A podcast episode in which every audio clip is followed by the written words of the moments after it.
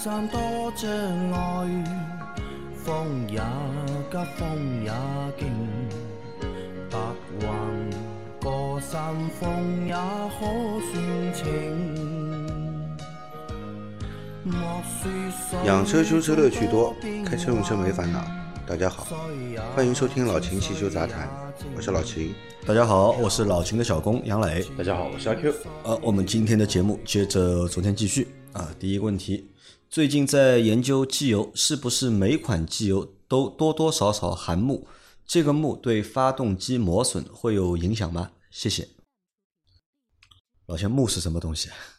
呃，他没说全，嗯，钼是一种金属，钼是一种你看它是金字旁的。嗯，对，是一个元素的。其实被添加到机油里面去的呢，是作为润滑剂来添加的，嗯，那个是二硫化钼。二硫化钼。啊，对，那这个东西派什么用的呢？二硫化钼是一种高速润滑剂，高速润滑剂。对你一般是用在高速轴承上面，嗯啊，它又耐高温，又可以在高速情况下提供这个润滑。嗯，但是二硫化钼这个东西啊，嗯颜色不大好看。机油机油里面不是所有机油都会添加的，不是所有机油都会添加这对的因为这个东西加的多以后呢，你的新机油像废机油一样黑黑的，黑黑的。嗯你觉得这种机油会好卖吗？那这个东西对发动机的就是磨损啊，会有影响吗？会有什么影响？它是润滑剂啊，就就是润滑剂啊，用了反而好，对吧？啊，有，好像是力摩有一款那个机油添加剂，它就是二硫化钼，直接就是二硫化，打开一看就是那个黑黑的，黑黑的，嗯，然后你倒到机油里面去，混合了以后，那机油看上去就像放下来的废机油一样，也是黑黑的。这个就是添加剂包里面的一种，对的，对吧？对就不同的机油可能它的就是需求不一样，对会加的多，加的少，或者不加，对，啊是这个对吧？好，再下一条，三位老师天天好，我是听老我是老听众光线哥，也是十多年的老司机，今早开车丢了一次人，家里添了一台宝马新车，跑到成都上牌照，在地下车库出立体车位，怎么也走不了，挂底档挂底档一踩油门，进走厘米就突然刹停，一看档位盘底档变成了停车档，再挂底档走几厘米又自动变成了停车档，连续七八次还没有出车位。保安和其他人围了好几个，我虚心求教，也没人知道是怎么回事。我的双腿不停地发抖，急出一头汗，大屏幕也没有提示异常，发现仪表盘提示车门未关好，赶快重新用力关门，起步走出车位，围观的也议论着散去，我如获重负。请教一下秦老师，这样七八次误操作会不会损坏停车档内部挂钩？王显科遇到了一个尴尬的事情啊，由于车门没有关好，这个车开不起来。嗯这个车因为它这个是这样的啊，呃，车门没关好肯定是不安全的，如果行驶的话，可能出重大安全事故，对对吧？所以它这个车辆有这个保护功能，说明这个车是一个怎么说呢？也不能说是高级嗯，啊，它安全方面应该考虑的很多，想的蛮周到的，对吧嗯？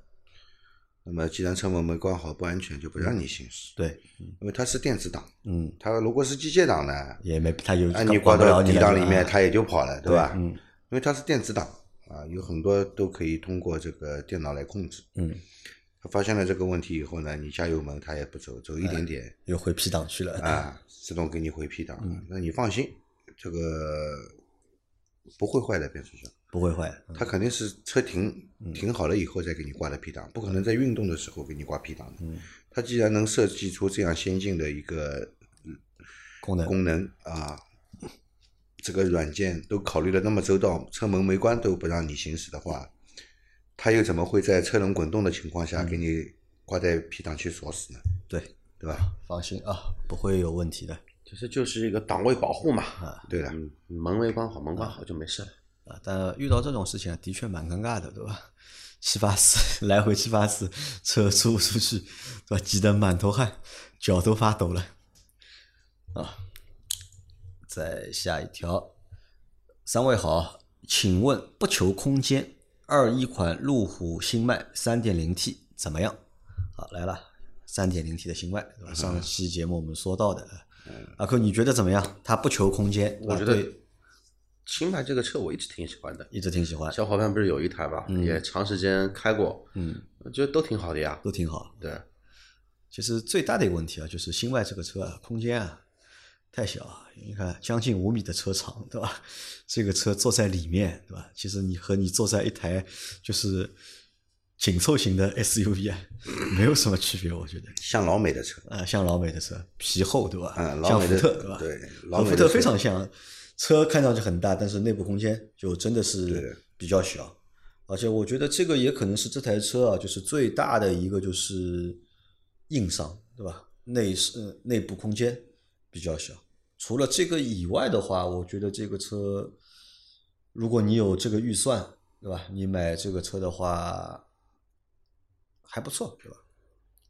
阿克觉得买这个车能装逼吗？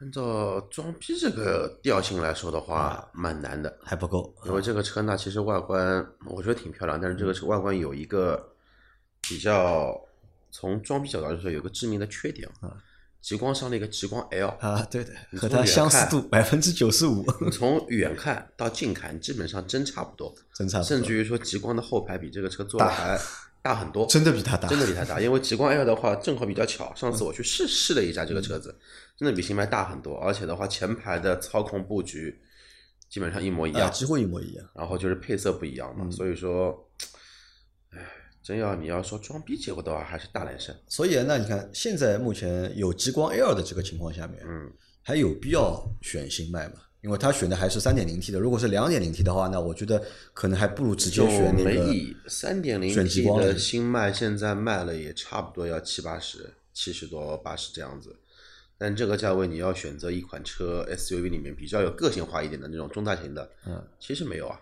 要么莱万特新款、也差不多嘛，八十多，你 BBA A 就不算了对吧？你 BB 的话 GLE 叉五就长这个样子，叉五也马上要国产了，嗯，更烂了。嗯，怎么选？没了，怎么选？没有了，啊没有了。那这个车值得选吗？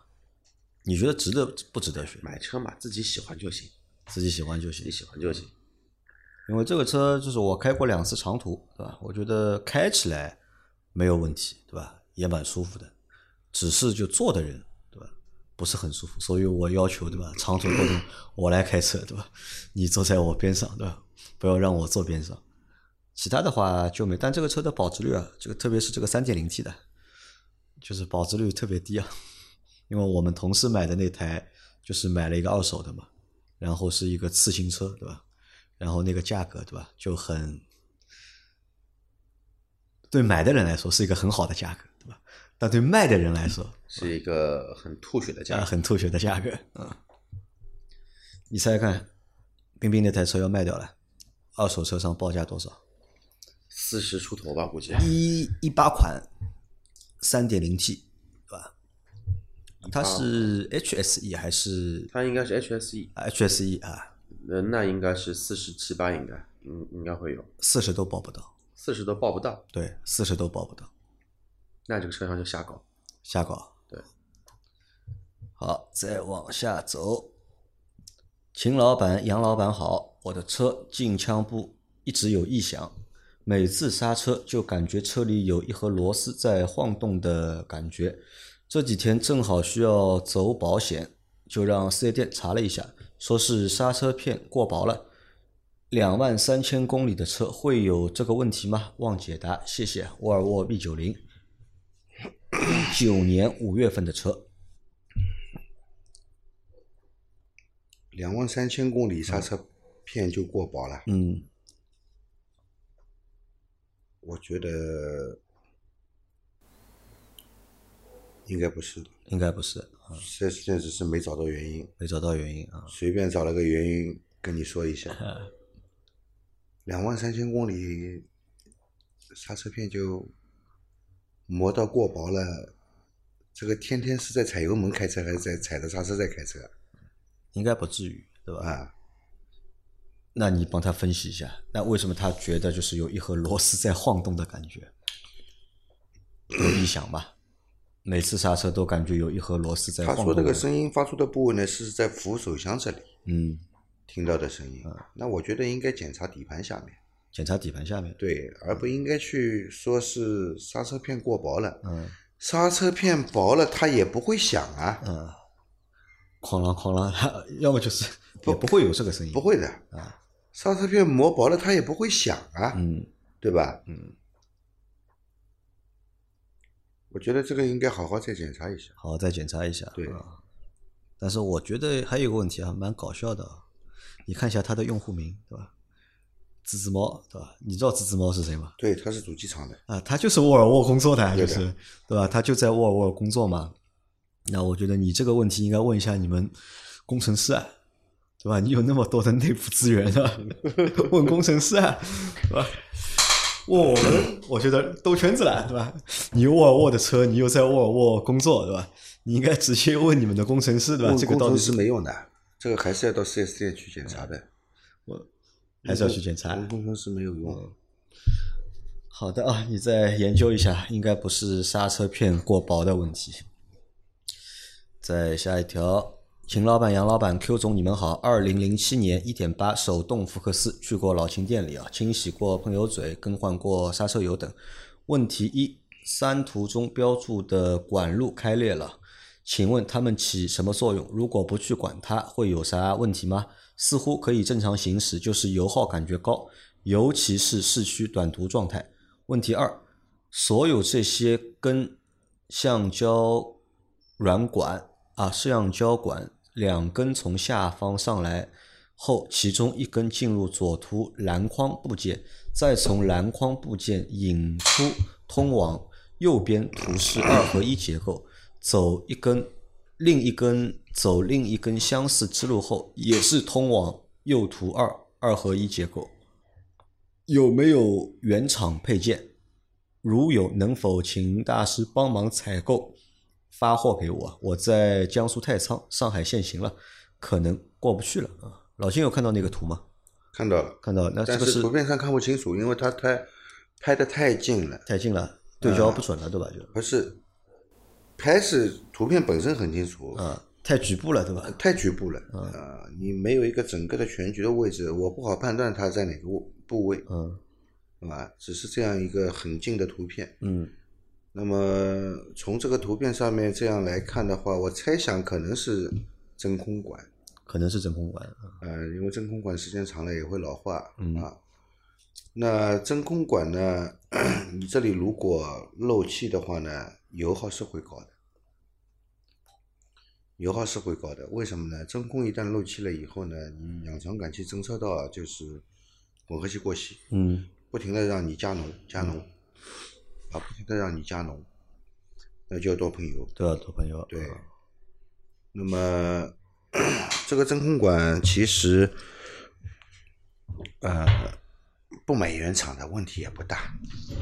可以不买原厂。真空管你只要找管径相同的，嗯稍微有点支撑性的橡胶管都能用。都能用啊。那这个更换麻烦吗？更换嘛很好拔的呀，很好拔的啊，一拔就拔下来了。真空管很好换就，它这个自己可以搞定的，可以自己搞定可以。自己搞定。对的啊。好的啊，或者你就去买那个真空管的，其实不管是什么车型，真空管的这个管径差不多的。差不多啊。做汽配的地，人家有的人会备那个真空管的，它是一卷一卷的，很长的，你要多少它剪多减少给你。多少给你？嗯对你量好长度去剪，剪回来插换换掉就好了。嗯，很方便，对吧？对的也不需要买原厂的。对，其实这个其他品牌的真空管其实质量都差不多的都差不多啊。啊，你也不一定要去去买这个你那个福特原厂的，嗯，对吧？所以，比方说大众的真空管啊，其他的什么车的真空管啊，只要管径差不多粗的，呃，一般人家都是一卷一卷的嘛。嗯，你量好长度，买的时候稍微剪长一点，嗯别剪短了不好用，对吧？就可以了。他说他还去过你店里啊，你有印象吗？嗯有印象，有印象，太仓的。有印象。现在有多少外地的，就是不在上海的车主跑过跑到你店里来过？嗯，好像前两个星期有一个苏州的小伙伴嗯，到你店里，，对太仓的也来过，对的，大概有有五六个、六七个样子吧。哦那么多啊，五六个、六七个，啊，太中毒了，对吧？都听了这个节目，对吧？真的就是那么远跑上海，对吧？就就找老邢来做个保养，对吧？修个车，啊，你们都是真爱。老邢再做下去，在想呃会会不会把我们节目做成当年的那个哪里啊？广东的那个地方后来被打掉的。打哎呀，我一下子给忘记了。好，拉倒拉倒。被打掉了吗？广东那里只有东莞呀。哎，对对对，东莞这个和东莞你怎么有什么关系？你怎么可以把我拿去跟东莞比啊？做同样做大保健嘛。啊，这个比喻不恰当啊。来，再下一条。三位老师好，我有一台本田皓影 1.5T 的发动机，厂家指导是加92的92号的汽油，在使用中我是加92号的汽油还是加95号汽油？对减少发动机积碳有利吗？这台发动机压缩比大吗？发动机的压缩比对使用寿命有多大的影响？谢谢。来，阿 Q 来回答他一下他的问题，对吧？本田的 1.5T 的那个发动机，其实啊，那个积碳这个东西啊，啊，跟什么呢？积碳这个东西呢，跟你用九十二号油跟九十五号油理论上呢是没什么大大的区别的。嗯，我们节目中呢也一直在说什么呢？这个九十二、九十五、九十八什么的，暴震、抗暴震的一个东西。啊，辛烷值嘛，对，辛烷值嘛，你那个分子越活跃就越会暴震。暴震的话呢，对发动机就是什么的，比较直接的抖动也好，油耗增大也好，然后什么的那个。呃，等等吧，一系列的负面性、负面的一些影响。然后你标号越高的话呢，相对来说汽油的分子越稳定。越稳定有什么用呢？你像现在的天热，对吧？市区堵车，你长时间低速行驶，那九十二号油跟九十五号的区别就在在于，可能来说一箱油会有一定的公里数的一个差异在里面。因为你的九十五号汽油同样跟九十二汽油比的话，在这个高温情况下，它不容易被提前点燃嘛，嗯，那抗爆性会好一些。但是呢，跟你的积碳呢，大概率是没什么大的一个关联在里面的。你要对于积碳这一块，想减少积碳，那就什么呢？经常多用用那个汽油添加剂，嗯，那个可能说三四千公里油箱里面怼个一瓶，但是的话你一定要买买的是准确的是那种什么呢？除积碳的那个产品，而不是说呢去做一些辛烷值提高的一些产品。你至于说具体加九十二、九九十五、一点五 T 的话呢，反正我是认为加九十五呢，相对来说会我的选择是九九十五，但是从经济说的话呢，九十二会更加经济一些。现在关键是什么呢？关键是很多九十二号油有优惠，啊，九十五、九十八都没优惠。不优惠啊，对，九十八我到现在从来没看到过一家加油站有优惠过，嗯最多最多加满两两百块钱送两瓶矿泉水。啊，呃，两年前加九十八送加满三百送什么呢？送一袋大米啊。我告诉你，就是九十五没有优惠就算了，很多加油站对吧？它没有九十五，它只有九十八，啊，它有九十二和九十八。你这个车对吧，只能加九十五呢，跑过去，他说没有九十，我们只有九十八再找一块钱，啊，对吧？没办法，只能加九十八。加一半就 加一半九十二，再加一半哎九十八，就是九十五。综合一下，对吧？就是95 啊，老秦这个是歪招，我记得我当时买那个宝骏七三零，买完之后就是从四 S 店出来嘛，那个油箱是空的嘛，嗯，那我和老周说我们去把油加满，就跑去那个沪南公路上一个加油站，啊，跑进去看，我操，排队，就是九十二号都在排队，嗯，那么老周说，那么算了，我们就加九十二吧，啊，九九十五吧，那我说好的，我们加九十五，跑过去看，九十五没有，只有九十八，好，那么只能硬着头皮 加了九十八号的汽油，然后别人就用很诧异的眼光，就是看着我们，知道吧？就大家都在排队排九十二号，对吧？我们一台车，对吧？一台宝骏七三零，九十八号九十八号，人家肯定在想，对吧？两个傻逼，脑子有点毛病。那这个车的发动机的压缩比算大吗？呃，就正常都在十上下嘛。嗯但是如如果是我自己用的话呢，我会用九十五号油。相对来说呢，像这种天气，市区里面堵堵停停的情况下呢，它这一个抗爆震性会更好一些。啊，压缩比算大吗？压缩比不算大，压缩比它是涡轮不介入的方式来计算的，你涡轮介入了以后，它其实是不一样的，所以还是加九十五号汽油比较好。那压缩比对发动机的使用寿命啊会有影响吗？比如说压缩比特别大，发动机的使用寿命会不会短？压缩比特别大，只能证明这家这个发动机的强度更高，或者说这个发动机它本身的一个制作工艺会更好一些。寿命这个东西啊，还是靠后天怎么来去保养的。你压缩比再低的车，你像以前的普桑吧，压缩比就八点九、八点八比一，它寿命长吧？它也长吧？也能开个四五十万公里没大修吧？你说现在的新的大众，不说一点四 T 吧，你就拿一个新的一点六的发动机，压缩比也是十十十比一的，嗯，这开个四五十万公里也没也没什么大问题啊，嗯，还是看保养。压缩比越是高，啊，对这个发动机的材质要求就制造工艺啊要求越高，对你的这个点火部分啊，包括你的火花塞也提出了更高的要求，都要能够满足它。对，你去看一般高压缩比的，都不会用镍合金的火花塞，都是用铂金、铂金，嗯双铂金、嗯，乙金、双一金这样的火花塞。要求会高。对，所以我们在就是之前改装也说过嘛，对吧？就是改那个发动机啊，这个东西也不是能够轻易改的，对吧？你压缩比改上去之后，这个发动机本身它是吃不消的嘛。对的，好，再下一条，三位大师好，咨询个问题啊，我的车是后轮鼓刹的，前段时间下雨在外边放了几天没开，后轮刹车锈住了，找了个师傅把后轮顶起来，用铁锤从轮胎内侧往外敲打了几次就好了，但之后车开起来在时速四十左右时会感到车在抖，这个和处理后轮刹车有关系吗？应该是什么问题？要怎么处理？补充一下，那个师傅敲轮胎时有一次发出很响的金属撞击声，不知道是敲到轮毂了还是敲到刹车鼓了。很响的声音呢，百分之一百是什么呢？敲轮胎没对准，砸到轮毂上去了。嗯对的，你看看轮毂上面有没有有有一个，因为铝的话比钢的要要软一些嘛，嗯估计大概会砸出来个坑。砸出来个坑，对吧？动平衡被破坏掉了。动平衡被破坏掉了，对应该是动平衡被破坏掉了。对，要么就是直接把你轮胎内侧的那个动平衡块砸掉了砸飞掉了，对吧？那可能是和你这个操作是有关的，但我在想啊，为什么就是它这个生锈了，要把车顶起来用榔头去敲轮胎？这这个原因是什么？暴力施工这是。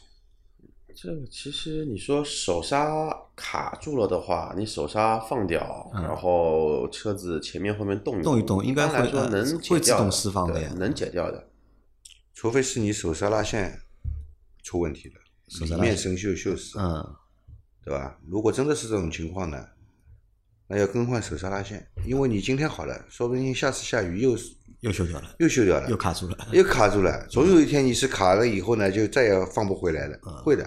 啊，所以这个处理的方式不妥，对吧？对，好，再下一条，三位大师好，压缩比十五点一比一的发动机大保后改用九十五号汽油两个月，十一点五，不是11十五点一。不十一点五比一嘛？啊，你刚刚读的是啊十五点我读错了啊一比一，这个压缩比不得了了。十一点五比一的发动机，对吧？大保后改用九十五号汽油两个月，动力改善感觉还好，不明显，但明显耐烧了，特别是中石化的。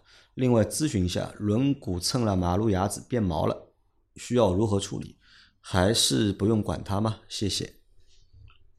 九十，他用了九十五号油，对吧？动力没有觉得有改善，但是觉得油耐烧了啊。这个是不是和你前面说的那个是有一样的道理，一样的，对吧？确实是一样的。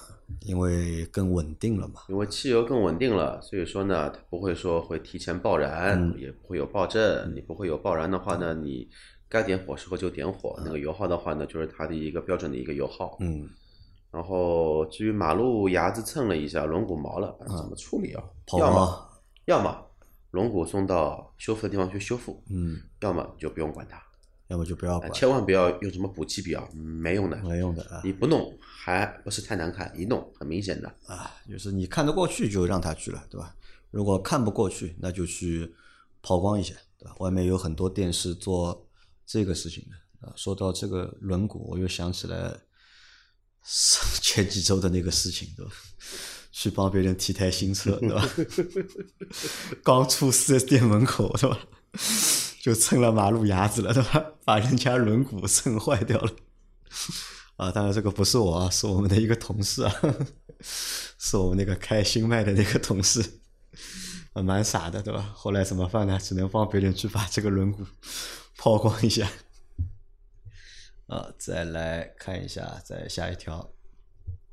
秦师傅好，我又来了。我的一零年凯越，一点四啊十四万公里，最近出现了三次难以启动的情况，有两次是刚加完油后无法启动，一次是下班后启动抖动厉害，然后就熄火了，每次都需要深踩油门才能启动。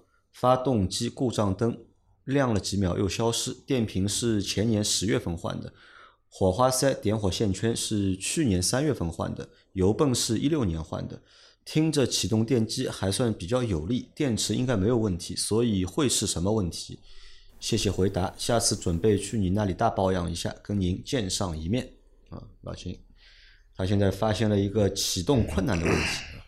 听了那么久，我就没听他说洗节气门。嗯对的，他火花塞也换了，点火线圈也换了，对吧？对，油泵也换过啊。你觉得是很像，很像节气门节气门太脏了。节气门太脏对啊？那要去清洗那个节气门对，就可以了。好，好，再下面一条啊，最后一条，三位好，这期百姓座驾节目说，物流公司的跑运新车的时候啊，会把里程表拔掉，这是真的吗？现在的车还可以，现在的车还可以吗？谢谢。物流公司跑新车运输啊，我们先说这个东西一般会通过哪几种方式来运输啊？嗯现在都是板车来运对，常规的大板车或者说船运，嗯然后的话呢，是有什么情况下可能会产生什么的？产生你这个车要到路面上开，嗯八公里数的。嗯早个十几年前吧，然后四 S 店网络没有这么普及的情况下，每个主机厂品牌在你每个当地会有个叫物流集散中心。嗯那么四 S 店呢，为了降低成本，它从车子不是到物流中心嘛，它不让板车在不让那个大板换小板，自己派人去驾驶员仓库里面提开回来啊对，开回来的过程中呢，这个有两种，一种呢就是说拔保险丝，嗯一种呢就是说你就有公里数就有公里数呗，讲清楚就可以了嘛。但现在来说，基本上没有啊。都是板车直接拖到四 S 店门口的。对，对的，现在都是板车运。你现在物流这么发达，对吧？你不管哪里，你板车白天不能进，晚上也能进。就算晚上不能进，你可以换小板进嘛。啊这都计算在，因为这个钱你都是能往主流市场去要的，嗯，不存在说你钱不够的一个情况。而且现在连买个二手车，对吧？异地提车也帮你板车拖到你家门口，对的，对吧？对，有很少有就是直接让驾驶员去把车开过来，而且你想这个过程当中啊，对吧？出状况的概率啊风险太高了。也会很高其实啊。蛮高的，就是我刚从业的时候，那个时候就是有很多的车都是从上汽的库里面直接往店里面开嘛，你路上磕磕碰碰，很正常啊不要说磕磕碰碰碰吧。你走外环，你走，比如说走那个高速上面，你被石子弹掉一块，啊，也很烦的。是的，呃所以现在其实已经没有这种情况了，基本上都是板车直接点对点就帮你送过来了。对，然后再说进口车的一个物流啊，它都是从一般的话，常规来说啊都在码头呀，都是船运，但是现在的话呢，有少部分的车辆，你知道是通过什么东西来运吗？火车啊，中欧班列。啊，中欧班列啊，对，然后因为正好我一个朋友保时捷下个月要提车了嘛，他给我发了一个他的一个那个叫车辆的一个出厂的一个情情况，他的车是通过中欧班列从德国拉到重庆，嗯，从重庆再转运坐船运再到上海，基本上到了中国还要再隔个半个月到一个月才可以到他手里面。啊，所以目前不会有这种情况啊。可能你听的这个百姓座驾，这个这个人说的可能是九十年代对吧，或者两千年的时候的两千年之后吧，一零年之后，基本上这种事情都比较少。啊比较少。好，我们这个星期所有的常规节目都更新完毕了啊。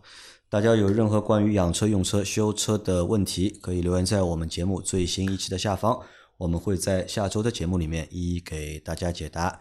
明天还会有一期我们的西米会员专享节目，我们明天再见，拜拜。拜拜。拜拜。